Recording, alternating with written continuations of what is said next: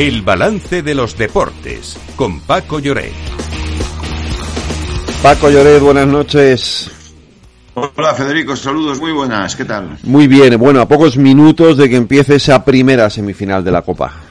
¿Mm? Sí, señor. Hoy tenemos el primer asalto o la primera parte del primer asalto entre el Mallorca y la Real Sociedad. Yo quiero destacar, bueno, el Mallorca ha jugado tres finales en su historia, eh, solo ha ganado una y en este caso pues es un aliciente para la afición del equipo que entrena Javier Aguirre. La Real Sociedad quería destacarte su magnífica temporada. Estamos hablando de un club que en 2007, si no me falla la memoria, bajó a segunda, que se ha rehecho con el paso del tiempo y con un hombre fundamental al que hay que destacar, Imanol Alguacil, y que está en la Liga sexto, en la Champions se enfrenta al Paris Saint Germain y en la Copa semifinalista. Sinceramente creo que es digno de, destacar y, lo hacemos.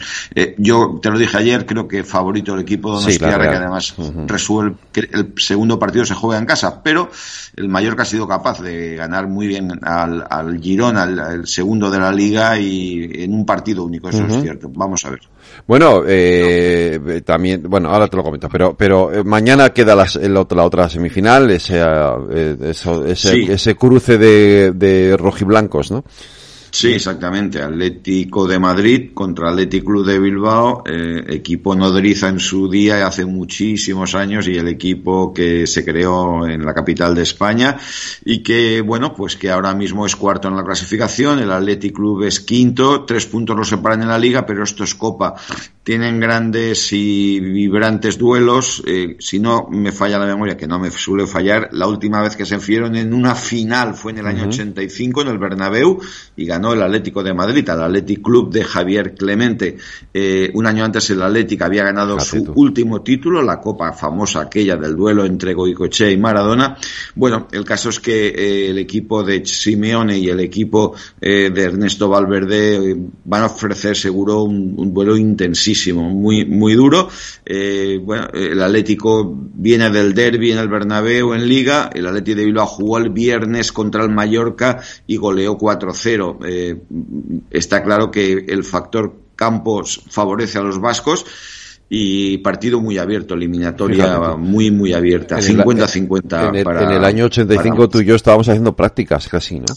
No, no, yo ya estaba, bueno, yo ya estaba, en, estaba con José María García en Pero, Antena 3, o sea, que ya han pasado unos cuantos años, sí. Yo, estaba, yo estaba en Antena 3, por cierto, también en aquella época, en fin, no voy a decir estas cosas que luego me llaman viejo. Oye, eh, eh, Paco, eh, te decía, te decía lo del partido del, del, del Mallorca Real Sociedad, porque he visto lo que pasó ayer ayer en Vallecas, cualquier cosa es posible. Bueno, yo creo que lo que pasó ayer en Vallecas será difícil que se repita, entre otras cosas porque la distancia que hay en Vallecas entre el público y los jugadores es mínima y lo que y en Mallorca en Palma es mucho más eh, lo que pasó ayer fue pues una, un incidente eh, pues yo creo que desagradable, bochornoso y que ha provocado además la actuación de la Liga de Fútbol Profesional y de, eh, va de, a presentar una denuncia a la Fiscalía de Menores porque lo que hizo, eh, bueno, pues uno de los tres jóvenes que estaban juntos viendo el partido en primera fila cuando se acercó eh, Lucas Ocampos, el jugador argentino del Sevilla, a sacar desde la banda, pues es inadmisible, es una falta de educación y de respeto y el mismo jugador lo comentó nada más acabar el, el partido. ¿Pero qué fue lo que hizo? Que es que yo no lo he visto. Bueno, pues le metió un dedo en el culo. tan, sencillo como eso. Eh, entonces el jugador se, se, revolvió, se fue cara, cara al espectador, te acudió el árbitro. Eh, y bueno, yo sinceramente te digo, es decir, hubo demasiada tibieza porque ese espectador no podía seguir estando pues donde no, estaba. la verdad, la verdad es que había que haberle echado del campo. Había que haberlo echado simplemente eso y tomarle la afiliación y evidentemente eh, entiendo que es menor de edad, pues eh, lógicamente ponerlo en conocimiento de, sus padres y, por supuesto esto va a traer va a traer cola. Por cierto, Lorena, que tenemos a un colega, eh, bueno, más que colega, amigo y desde luego todo un maestro de la radio, eh, dispuesto a, sustituir a Rubiales al frente de la, la Federación Española de Fútbol, ¿no? Sí, Carlos Herrera ha anunciado esta mañana en su programa que formalizará su candidatura a la presidencia de la Federación Española de Fútbol y ha asegurado que tiene un buen proyecto para el fútbol español. Según las fechas trazadas, el 15 de marzo se iniciará el proceso, el 26 de abril se elegirán a los miembros de la Asamblea y el 24 de mayo será el día de la elección del presidente y también de la comisión delegada. No obstante, y a pesar de este anuncio, Todavía no hay candidatos oficiales, pero además de Carlos Herrera suena el presidente interino Pedro Rocha, el presidente de la Federación de la Comunidad Valenciana Salvador Gomar y la política Eva Parera. Pues eh, Paco, ¿qué opinamos de esto? Eh, yo no veo a Carlos Herrera en esto, si soy, soy sincero.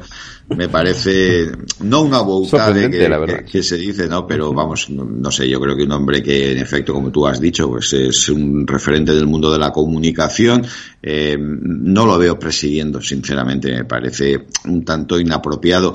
Eh, de los otros tres que, que, comentaba Lorena, conozco lógicamente a, Salvador Gomar, es el actual presidente de la Federación de Fútbol de la Comunidad Valenciana, conocí a su padre que fue gerente del Valencia hace muchos años, y bueno, es un hombre de fútbol, Pedro Rocha es la continuidad de la provisionalidad tras la salida de Rubiales y a la otra persona no, no la conozco. Eh, lo que sí que es, cierto es que es importante saber que antes de que llegue la Eurocopa y los Juegos Olímpicos, el fútbol español tendrá un presidente que creo que es muy necesario, mm, viendo todo, todo lo que está pasando en los últimos tiempos. Pues Paco Lloré, Lorena Ruiz, muchas gracias a los dos. Mañana más deportes aquí en el balance. Un abrazo, cuidaros. Igualmente, hasta mañana.